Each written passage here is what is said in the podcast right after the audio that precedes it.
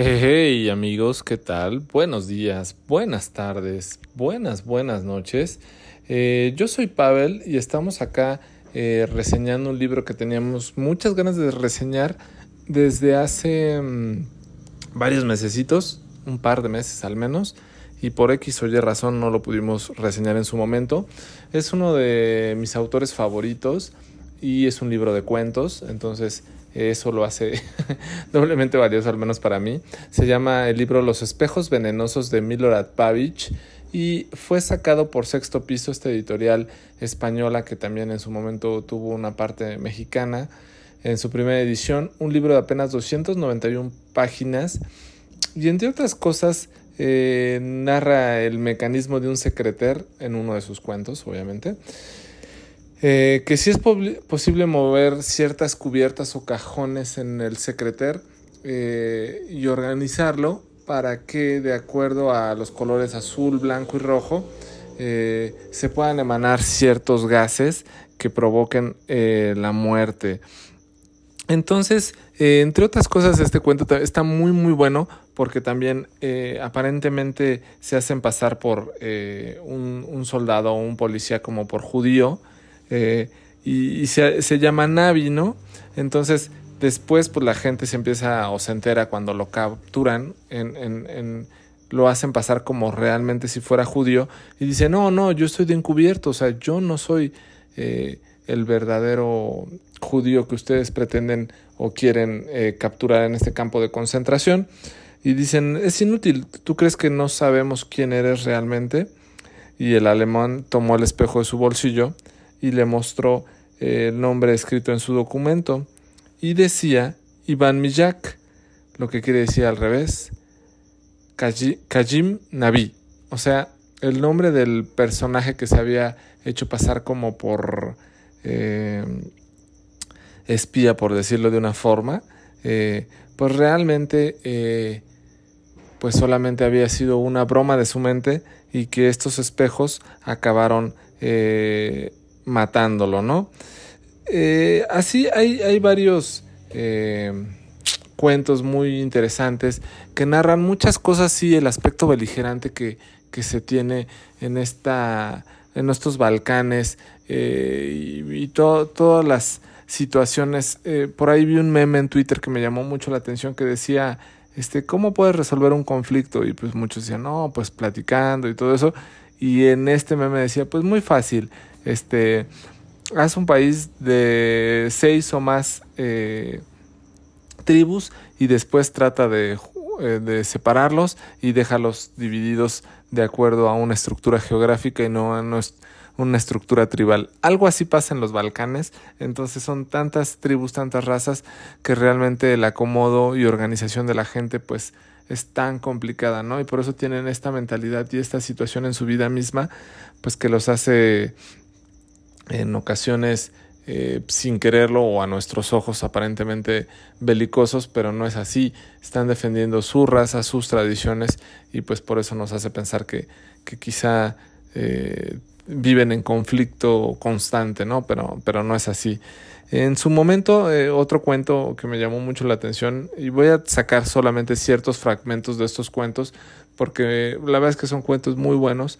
Eh, casi todo lo que escribe Milorad Pavich me parece muy, muy divertido, inclusive entre sus cuentos, como saca a Sorna, eh, o se incluye él en sus propios cuentos, ¿no? Saca a Sorna su diccionario Házaro o, a él mismo como un personaje de algún cuento y, y pues como no el personaje más brillante, ¿no? Me hace recordar un poco a ciertos directores de, de películas que luego se, se meten en, en, sus propias películas como personajes de relleno o alternos o no el más brillante. Y así pasa con Milorad Pavich. Se incluye o se mete en sus cuentos sin ser el personaje principal pero sí en algún cuento divertido o curioso pues por ahí te podrás encontrar al mismo escritor en un cuento pues obviamente narrado por él para ti. Eh, decían que la ciudad de Adán la habían llamado en su momento Belgrado, eh, traduciendo el nombre de Adán del griego de acuerdo con la palabra Adamas, que denomina la piedra clara y dura, pedernal o el diamante, y a la ciudad de Eva le habían dado el nombre de Semún o ciudad de la tierra. Traduciendo Adán del hebreo, que en esa lengua se denomina alarcilla. Eh, entonces, este tipo de cosas que saca Milorad Pavich, que son muy peculiares y a nosotros nos parecen, pues quizá como en otro contexto o no las entendemos del todo, eh, pero lleva un, un, un, porqué, lleva una razón eh, más fuerte de lo que pensamos y es lo que les decía, ¿no?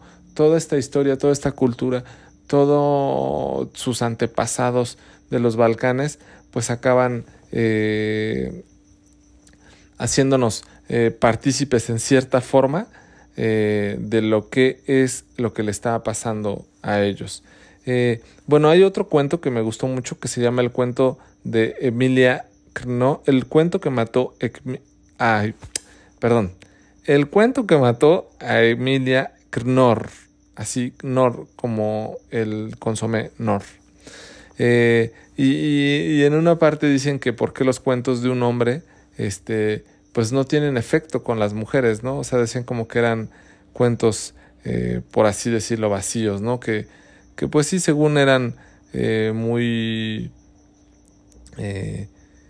pues muy, muy macabros o muy, muy especiales porque pues ocasionaban eh, ciertos eh, conflictos, pero pues no, no, es, no era así, ¿no?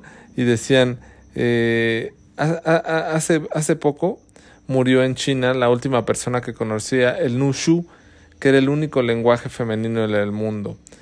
En cambio, eh, ese, ese lenguaje, pues como bien dice, solo se entendía por mujeres. Y en cambio el lenguaje masculino, que durante la construcción de la Torre de Babel se perdió la virginidad, por lo que se dividió en un millón de dialectos distintos, el lenguaje varonil o masculino, por así decirlo.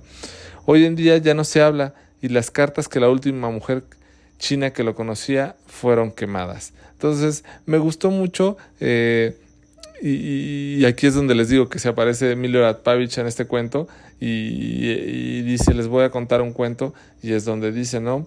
Pues si tu historia mata a quien la escucha, ya veremos si te mata a ti cuando alguien más te la cuente.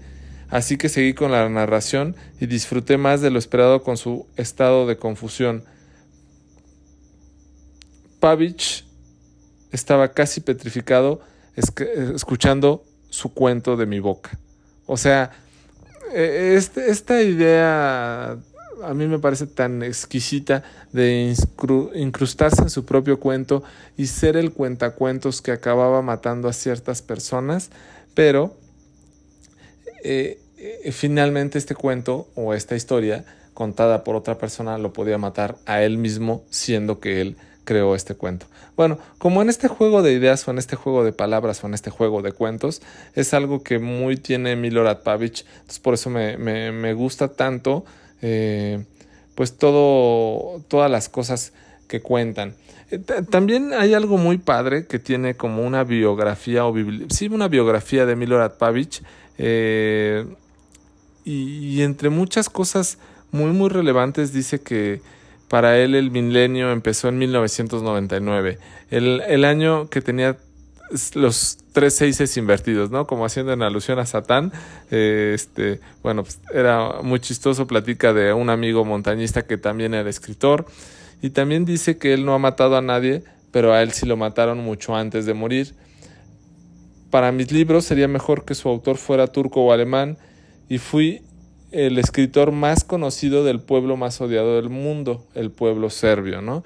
Entonces, es, es lo que les digo, esta historia, este concepto, eh, estas vivencias que ha tenido el pueblo serbio y los otros cinco países que conformaban la ex Yugoslavia, pues son eh, pues historias que te tientan y, y te mueven el corazón, pero aún y a pesar de vivir en esa situación de constante guerra, de constante separación, de constante conflicto, se dan la vida misma para contarte unas historias increíbles como las que tiene Milorad Pavich.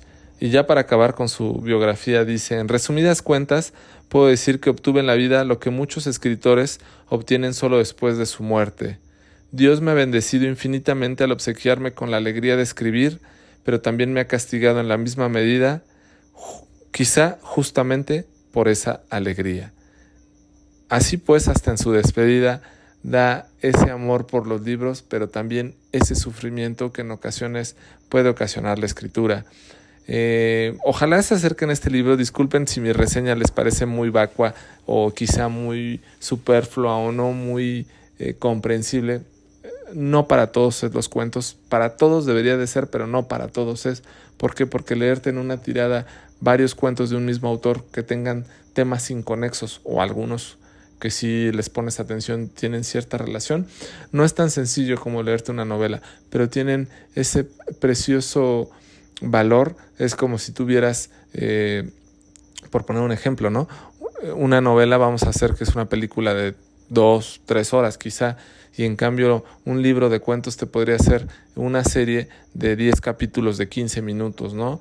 Y, quizá esos capítulos eh, muchas veces van juntos, pero yo me acuerdo de muchas series inclusive de terror que se llaman Creeper Streeters o, o yo sé, este, ¿cómo se llamaba esta? había varias, perdón, que no tengo ahorita a, la mente, eh, Black, Black Widow, Black Window, no, Black Mirror, perdón, que sí son historias pues, que no tienen nada que ver y si tú ves toda la serie de un jalón, pues te vas a quedar con una u otro capítulo, no te vas a quedar con todos. Así pasa con los cuentos, no te puedes quedar con todos, aunque te gustaría.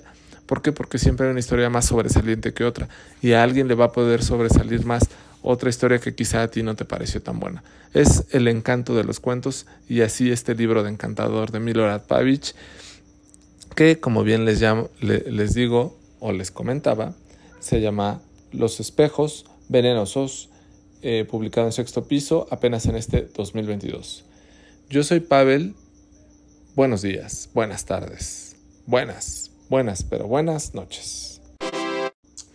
Eh, y otra vez estoy acá de nuevo. Perdón, eh, me quedé con ese sentimiento de que no les platiqué y no le hice. No le hice la reseña correspondiente a este libro. Y bueno, les voy a platicar unos cuentitos más también muy buenos. Hay uno que se llama Juego de té de Whitgood. Bueno, otra cosa súper importante de este libro de cuentos eh, es que el prólogo es de Goran Petrovic. Por si fuera poco, otro de los grandísimos escritores serbios eh, de la literatura, este, le hace una grandísima reseña a, a, Milorad Pavic. Y en el, el, juego de té de Whitwood, ella buscaba con quién estudiar matemáticas y el chico estudió con ella eh, durante todo un semestre. No se presentó a finales, no se presentaba a los exámenes ni nada. Ni siquiera estaba escrito en esa carrera, solo quería estar cerca de ella. Cuando llegó el final del curso, nunca más se les vio, sin darse cuenta que no fue el interés en ella, sino en el desayuno que siempre compartían. Le dieron a él el nombre de los Balcanes y a ella Europa, como se acordó desde un inicio del cuento. Esta es otra razón más porque les digo que estos cuentos muy eh, peculiares traen muchas cosas de los Balcanes, como lo dije en, hace unos minutos, eh, como dice, eh, soy uno de los escritores más reconocidos, más famosos, pero de uno de los países más odiados, ¿no? Entonces algo así pasa. Otro cuento muy bueno que viene acá se llama Senen Dubrovnik y cuenta en cierta forma las creencias y los usos del calendario cristiano, el antiguo y el actual, en el cual aparentemente una bruja desafió a un paché y la vigencia de la iglesia años después eh, tomó su venganza. Un, un, cuento que también está bien, bien padre se llama Ojos Multicolores y es la historia de un chico que tiene un caballo de ojos de dos colores. Eh, posteriormente un avión es derribado pasando Belgrado por la armada nazi. Al caer el piloto en su paracaídas, toman eh, su agenda y describe en una página de una forma imprevista cómo narra la muerte a manos de un ejército extranjero, como si fuera la historia de su propia muerte. El chico estudiaba alemán en la escuela, aparte del serbio, y en casa escondidas estudiaban el inglés, el italiano también. Así fue como pudo leer el diario del piloto y al descubrir en el fuselaje que no tenía dibujados dos ojos diferentes, uno negro y otro multicolor, uno mirando el día y otro mirando a la noche. Un cuento muy muy bonito este de, ojos multicolores. Les digo que no le hago, no les hago el, honor ni el mérito que tienen, pero son muy valiosos.